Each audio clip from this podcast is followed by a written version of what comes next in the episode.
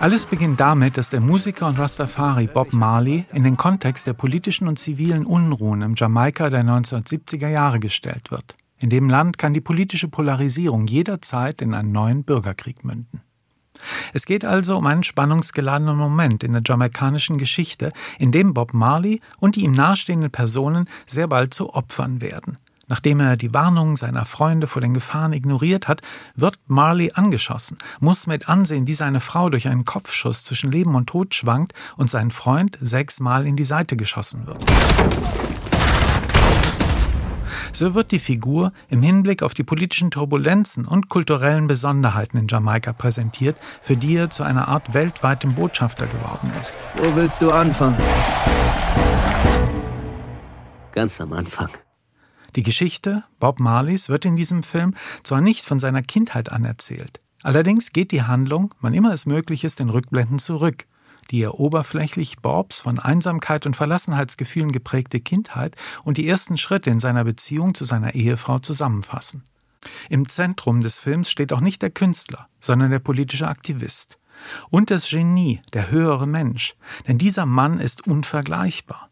Ob er nun mit der Gitarre eines Fremden konfrontiert wird oder mit der Inspiration eines Kollegen für das Cover seines neuen Albums, der Bob Marley des Films sucht immerzu nach Hinweisen, die von seiner Intuition ausgehen und ihn mit irgendetwas Mythischem verbinden.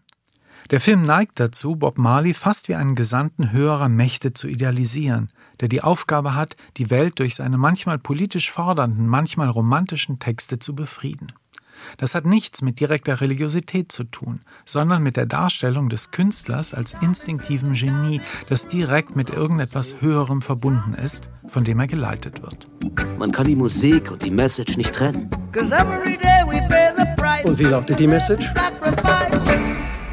Peace. Oh, life is worth much more than gold.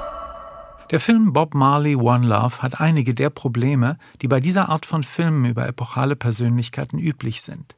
Das erste ist die Eile, mit der alle Geschichten und Aspekte erzählt werden, die ineinandergreifen sollten, um ein einheitliches Bild der Figur zu schaffen, die aber letztendlich sehr bruchstückhaft, vage und ohne wirklichen Sinn für Einheitlichkeit bleiben.